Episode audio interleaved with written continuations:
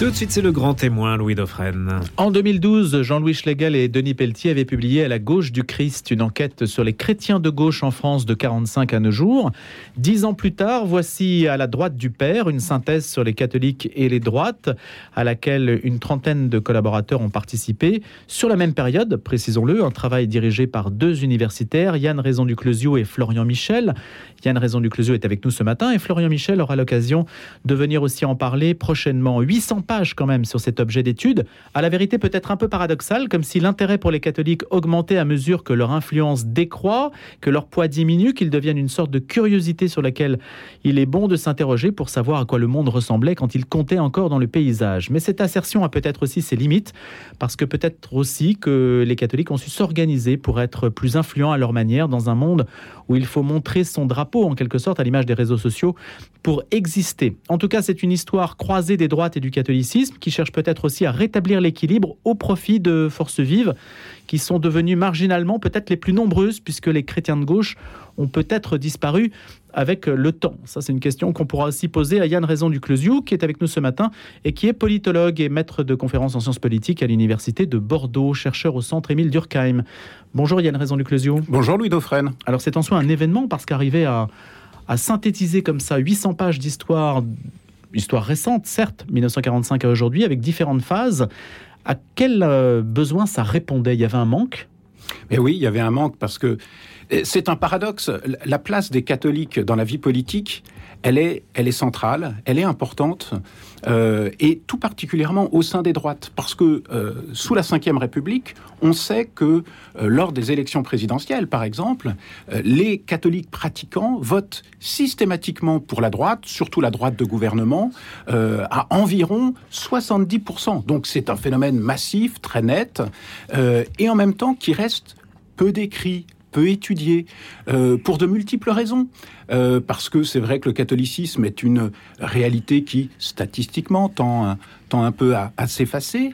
Parce qu'aussi, l'Église ne cherche pas à, à- à souligner, je dirais, l'ancrage politique euh, d'une grande partie de ses fidèles, parce qu'elle a besoin de, de maintenir, je dirais, une apparence de neutralité. Pas de euh, politique dans la maison du Père. voilà, exactement, une apparence de neutralité aussi pour, pour, pour être en mesure de négocier avec euh, tous les gouvernements. Donc c'est un, un continent politique euh, capital et très peu étudié, très peu décrit. Euh, et donc il était temps de, de le faire, surtout que, comme vous l'avez dit, euh, il y a dix ans, Denis Pelletier et Jean-Louis Schlegel avaient, avaient réuni euh, toute une série d'historiens pour faire l'histoire des gauches du Christ, euh, qui sont aussi euh, voilà, bien, bien existantes, qui ont eu un poids très important dans les années 60-70, mais qui sont quand même plus minoritaires. Donc il fallait aussi rendre sa place à une majorité de catholiques. Maintenant, être minoritaire ne veut pas dire qu'on n'est pas influent. Ah non, pas du tout. Euh, les quantités ne font pas les qualités en politique. Et d'ailleurs, euh, je pense que beaucoup de, vos auditeurs euh, auront pu se rendre compte que euh, on parle aujourd'hui beaucoup plus des catholiques en politique. Il y a eu un peu une, bulle autour de cette question euh, lors de, l'élection présidentielle de 2017, on s'en souvient, autour de la candidature de François Fillon, alors même que les catholiques pratiquants réguliers n'ont jamais été aussi peu nombreux. Ce qui montre que, paradoxalement, quand le catholicisme était encore un, un fait très majoritaire, très légitime, eh bien, les catholiques ne se souciaient pas de s'organiser pour peser en politique. Et finalement, ils bénéficiaient d'une forme de rente de situation euh, qui, euh, finalement, ne leur imposait pas d'en faire euh, beaucoup plus sous une forme militante. Or, c'est depuis que les catholiques ont pris conscience, finalement, de leur devenir minoritaire, qu'ils se sont redéployés par tout un ensemble d'initiatives, je dirais, depuis la fin des années 90, tout un ensemble d'initiatives qui, qui visent à pallier à leur effacement et donc à se recréer sous une forme militante un poids que la majorité ne leur euh, offre plus. Le fait que à la droite du Père paraisse dix ans après la manif pour tous, c'est un choix? Écoutez, non, c'est pas un choix, c'est un hasard. Euh, mais bon, Vraiment? Ah non, pas seulement, pas seulement. Vous avez raison, parce que euh, la manif pour tous euh, n'est joue un rôle dans le, je dirais, dans, dans, dans le regain de curiosité chez les historiens, les sociologues et les politistes pour les catholiques en politique. Et il y a eu, avant notre ouvrage, un certain nombre d'ouvrages qui ont montré que, voilà, il y a, qui, qui, ont enquêté sur la manif pour tous, ce qui, ce qui en a résulté, les différents groupes qui en sont nés, sens commun, etc. Euh, mais nous, on a eu envie de, faire remonter la curiosité bien au-delà pour suivre finalement toute l'histoire euh, des catholiques euh, au sein des droites depuis, euh, depuis l'après-guerre. Comment qualifier la droite aujourd'hui? On sent que les frontières sont un petit peu plus évanescentes, un peu plus difficiles à cerner, en particulier avec le macronisme et son fameux en même temps. Alors où commence la droite? Vous allez du centre au plus extrême. Vous gardez la typologie classique alors que le monde politique a quand même pas mal évolué. Alors, et effectivement, on s'intéresse à toutes les droites, euh, du centre aux extrêmes. Alors, vous parlez de la singularité euh, de LREM, enfin de Renaissance, mais euh, moi, j'aurais envie justement de, de, discuter cette singularité parce que c'est ce que montre, ce que permet l'histoire, c'est euh, justement de, montrer des correspondances, de, euh, montrer qu'il y a des, des, formes politiques que l'on croit nouvelles et qui finalement ont déjà un peu existé. Or, la première partie de notre ouvrage, qui porte sur la quatrième République, euh, montre le poids capital d'un parti qu'on a un peu oublié, c'est le mouvement républicain populaire, le MRP. Euh, ce MRP qui est un, large centre constitué par des démocrates chrétiens et qui pratique un peu le en même temps, sauf que le terme n'existe pas encore. Euh, mais euh, je crois que c'est Georges Bidault qui disait que c'était un parti qui avait des électeurs de droite, qui siégeait au centre et qui faisait une politique de gauche. Alors bon, sans doute de la part de Georges Bidault, il y avait une petite pointe d'ironie dans ce, dans ce constat, mais finalement, l'existence d'un large centre, c'est quelque chose qui, a, euh, qui, qui aille du centre droit jusqu'au centre gauche. Ça a correspondu à l'ambition des démocrates chrétiens euh, sous la quatrième République. Ça s'est effacé ensuite avec la montée en puissance du gaullisme. Et nous l'observons, un certain nombre de catholiques se retrouvent assez bien dans la ligne d'Emmanuel Macron parce que finalement, il y a cette recherche d'équilibre de et en même temps qui leur va assez bien parce qu'à la fois, ils partagent certaines préoccupations un peu conservatrices des droites, mais en même temps des préoccupations de justice sociale des gauches. Ce qu'on observe, euh, il y a une raison du closure et vous en parlez, c'est que la réactivation de symboles euh, euh, catholiques ou favorables à l'Église catholique s'est produite à la fois sous la 4e et la 5e République, ce qui distingue d'ailleurs ces deux régimes de la Troisième République. On était dans un climat de tension plus fort. Exactement. Ce que montre l'ouvrage, c'est qu'il faut sortir d'une représentation un peu unique euh, de ce qu'auraient été les, relations entre l'Église et la République. Vous savez, c'est la représentation de la guerre des deux France. Cette représentation qui se construit euh, à la fin du 19e siècle, au moment où les républicains prennent, prennent le pouvoir, et ils ont besoin d'émanciper la société de l'emprise catholique pour asseoir, on va dire, les idées républicaines. Euh, donc, on a un moment de forte conflictualité qui dure sous la Troisième République. Mais sous la Quatrième et sous la Cinquième République, la réalité est très différente. Les catholiques sont euh, occupent des rôles de gouvernement de premier plan sous la quatrième République, et cela joue complètement dans la culture républicaine, puisqu'on observe à partir de la quatrième République une inflexion de la culture républicaine et une intégration croissante d'une symbolique catholique au cœur même de la symbolique républicaine. Je vous en donne un exemple. En 1957, René Coty, donc le, dernier président de, de la quatrième République, part en voyage officiel à Rome pour rencontrer le pape. C'est le premier président de la République française qui va officiellement rencontrer le pape. Et à l'époque, on dit même que c'est le premier depuis Charlemagne à faire ce voyage. Bon, il faudrait sans doute un peu relativiser ce, constat. Et que va-t-il faire à Rome? Il rencontre le pape et en plus, il va à la basilique du Latran euh, recevoir le titre de chanoine honoraire. Pour un président de la République, c'est une véritable révolution et cette, euh, ce rituel à la fois catholique et républicain, hérité des rois de France, le général de Gaulle le perpétuera par la suite et l'intégralité des présidents de la République, sauf Georges Pompidou. Et d'ailleurs, sur ce point, puisque vous me parliez des jeux d'étiquette, euh, je tiens à vous rappeler que Emmanuel Macron est allé à Rome recevoir son titre de chanoine honoraire du Latran, ce qui... Il aurait pu le récuser. Voilà. Ce qui, on va dire, d'un point de vue historique, l'ancre dans les cultures des droites. Comment avez-vous interprété, Yann Raison du Closio, le discours des Bernardins d'Emmanuel Macron? Alors écoutez, euh, c'est un discours où il y a une très forte euh, affirmation de, de, de, la reconnaissance. Finalement, c'est un discours qui euh, reprend sous certains aspects, mais dans une forme plus prudente, euh, ce qu'avait dit Nicolas Sarkozy quelques années auparavant au Latran, c'est-à-dire cette idée d'une laïcité positive, d'une laïcité qui ne doit pas éliminer le religieux, mais qui doit euh, tout en restant dans la neutralité de l'État, permettre un sain partenariat avec les institutions religieuses.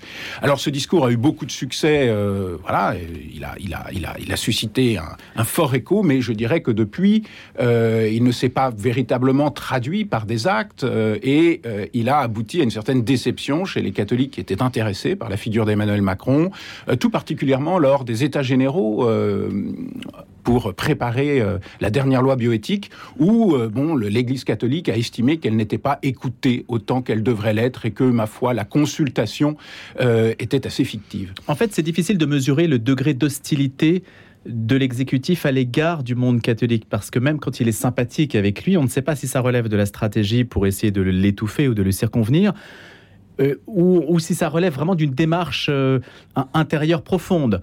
Et, et peut-être que les catholiques se portent mieux lorsqu'ils sont face à un, un, exécutif beaucoup plus hostile.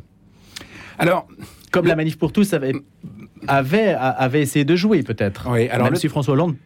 Le, le, le terme d'hostilité, bon, je, je suis pas sûr que ce soit, ce soit le bon terme pour, par, voilà, pour poser. Hmm. La, alors prenez-en, prenez-en ouais, un autre. Pour poser justement. la question, parce que je, je crois qu'aujourd'hui, finalement, euh, les gouvernements non pas vraiment d'hostilité à l'égard de l'Église catholique, mais plutôt de l'indifférence, parce que c'est une réalité qu'ils s'effacent et que par leur propre culture, leur propre encage générationnel, ils ne voient plus guère l'importance de cette institution.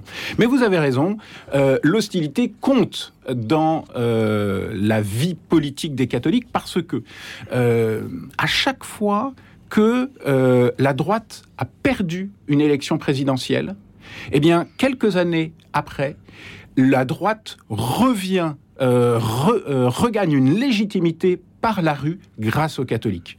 Prenez euh, les, les, trois alternances, 81. François Mitterrand est élu. Que se passe-t-il en 84 Ce sont les énormes manifestations en faveur de l'école libre. 97, c'est la gauche plurielle qui accède au pouvoir. Que se passe-t-il en 1999 C'est l'important mouvement de génération anti-Pax qui défile dans la rue.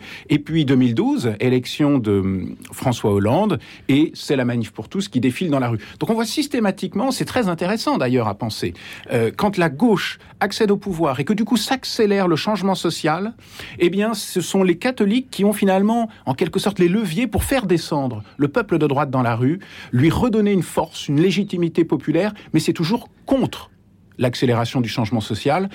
Et donc, paradoxalement, à chaque fois que les catholiques montrent leur force, ils attachent aussi euh, l'identité de cette force à euh, la fidélité à un passé.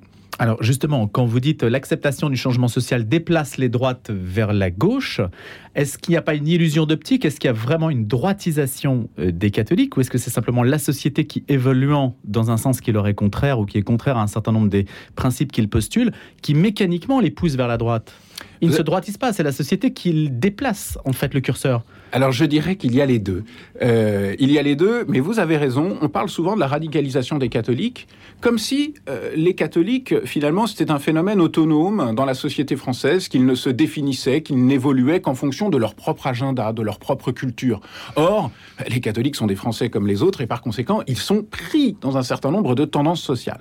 Donc effectivement, euh, vous l'avez dit dans, dans, dans l'ouvrage, on s'interroge sur ce phénomène qui est l'effacement en fait des, des, démocrates chrétiens, l'effacement des catholiques qui, qui, étaient au centre. Et une des hypothèses que, que je formule, c'est que cet effacement, il est lié à une évolution sinistrogir. Alors le terme peut paraître un peu barbare, mais le sinistrogir du champ politique, c'est-à-dire que, en gros, la frontière entre les droites et les gauches se déplace vers la gauche à mesure que les droites acceptent des changements sociaux qui ont été initialement promus par les gauches. Je prends des exemples. Euh, ben, le mariage, euh, le mariage pour les personnes de même sexe, euh, la PMA. Euh, donc, on sait que les droites ne reviendront pas dessus, ce qui signifie qu'elles acceptent un certain nombre d'idées de gauche et par conséquent, ceux qui au sein des droites refusent euh, ces évolutions se voient chassés du centre euh, et se voient glisser un peu plus à droite. Donc c'est à la fois le contexte qui les fait glisser vers leur, vers leur droite, mais aussi le contexte joue sur leurs convictions, joue sur leurs convictions, leur fait perdre une confiance dans la société et les institutions politiques, les ancre dans une conscience minoritaire, parfois victimaire, ce qui conduit, ce qui permet de comprendre pourquoi certains catholiques vont à aujourd'hui jusqu'à euh, s'approprier de manière relativement décomplexée une culture d'extrême droite, ce qui était, euh, ce qui n'était pas radicalise. Voilà, ça les radicalise quand même. Il y a, il y a un peu des deux tendances qui jouent. On peut distinguer trois, hum, trois partis, concordistes, conservateurs et réactionnaires. Est-ce que ce sont les trois euh, Est-ce que c'est la typologie qui définit les catholiques de droite? Alors écoutez, les typologies sont des outils de travail et effectivement, euh, à l'issue de cet ouvrage, on s'est dit, bon, comment essayer un peu de, de donner au lecteur des outils pour un peu s'y repérer dans cette réalité foisonnante, complexe. Euh, et moi, il y a un point qui m'a paru éclairant pour penser les trajectoires et les engagements des catholiques en politique, c'est le rapport au temps et le rapport au changement.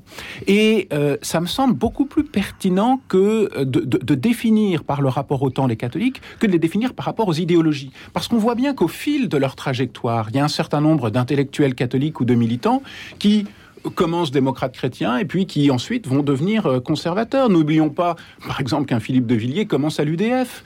Euh, donc, Comment comprendre ce glissement? Eh bien, je pense que c'est le rapport au changement qui est la clé. Et du coup, on distingue trois formes de rapport au changement. Euh, le concordisme, ce sont ces catholiques qui ont confiance dans l'avenir, qui pensent que pour que le catholicisme ait sa place dans la société qui advient, eh bien, il faut savoir renoncer à certains aspects, faire confiance à l'avenir. Et donc, ces catholiques vont, on va dire, chercher avant tout ce qui les unit aux tendances contemporaines plutôt que ce qui les oppose. Ensuite, on a une posture conservatrice qui est une posture de recherche d'équilibre entre l'innovation et la tradition. Les conservateurs considèrent que l'avenir sera bon dans la mesure où on maintient l'héritage du passé. Ils ne sont pas contre l'innovation, mais ils sont pour une modération de l'innovation afin qu'elle ne remette pas en cause le legs des siècles. Et donc, euh, voilà, les conservateurs cherchent un juste équilibre. Et puis, il y a les réactionnaires qui pensent que le présent est caractérisé par une décadence, que l'avenir sera encore plus décadent, euh, tant que l'on ne défera pas quand l'on ne défera pas pardon, un mauvais choix fait dans le passé. Il faut donc revenir à une bifurcation historique, euh, je dirais fatale, mauvaise, afin de restaurer la possibilité d'un avenir en reprenant finalement une histoire alternative qui n'a pas eu, euh, qui n'a pas pu se réaliser jusqu'alors. La grille de lecture de René Raymond avec ses trois droites, Qu'en pensez-vous, Yann Raison du Closio? Bah, Écoutez, c'est une grille de lecture qui est alors euh, l'orléanisme, le légitimisme, le bonapartisme. C'est une droite de lecture qui est tout d'abord construite sur une autre périodisation, puisque dans son histoire des droites, euh, René Raymond euh, prend, on va dire, enfin, commence son histoire dès le 19e siècle. alors, c'est une typologie qui insiste sur à la fois des continuités idéologique, mais sur aussi un style, sur un style dans le rapport au gouvernement. Alors, c'est intéressant, mais je, vous dirais que moi, je, suis un peu méfiant de ces, de ces, de ces typologies qui préjugent des continuités historiques et qui tendent à établir des généalogies de courant à courant. Euh, c'est intéressant, mais à mon avis, ça enferme aussi un peu la lecture des choses et surtout, ça aboutit à effacer les effets de contexte. Euh, parce qu'on essentialise finalement les courants et euh, les contextes deviennent euh, finalement un peu secondaires dans la détermination des positions. Nous, par conséquent, on a plus cherché à... On, ne travaille pas avec cette typologie de René Raymond.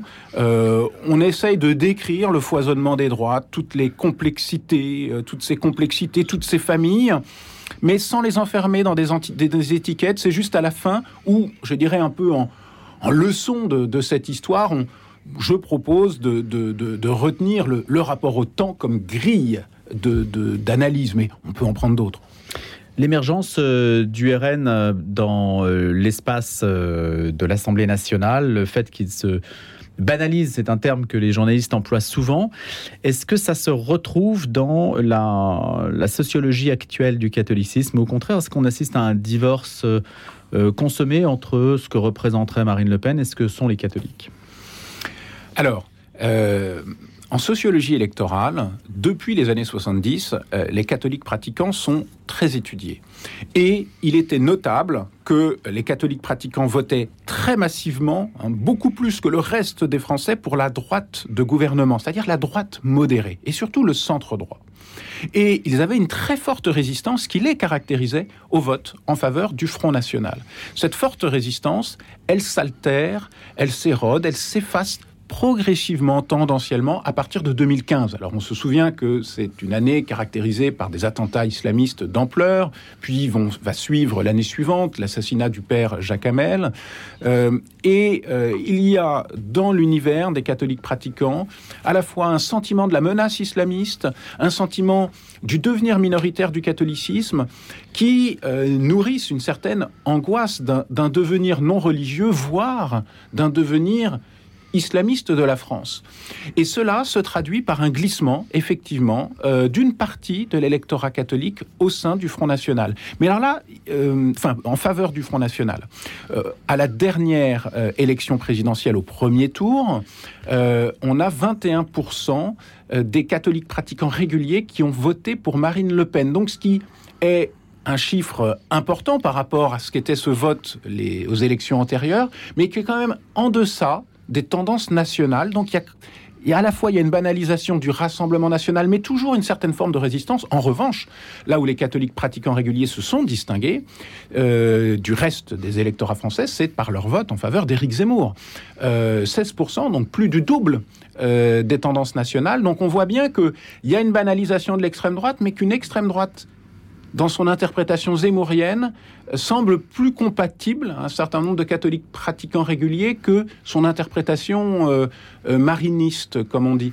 Euh, donc c'est un phénomène à réfléchir. En tout cas, on voit bien qu'il y a, oui, une banalisation du vote extrémiste au sein des catholiques pratiquants réguliers, puisque si on additionne Marine Le Pen plus Éric Zemmour, on arrive quand même à bon 21 plus 16% on est euh, proche de, de, 40% C'est majeur, c'est majeur dans l'évolution de cet électorat. Est-ce que l'élection du nouveau chef de file des LR peut jouer?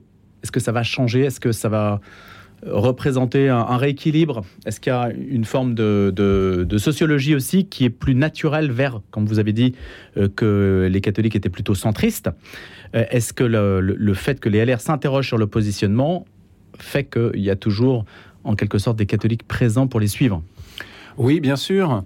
Euh, je vois bien qu'un certain nombre de catholiques pratiquants réguliers suivent ces élections parce que si beaucoup ont rejoint ou LREM ou euh, Reconquête, c'est par déception à hmm. l'égard de LR. Euh, peu se reconnaissaient finalement dans la candidature de Valérie Pécresse.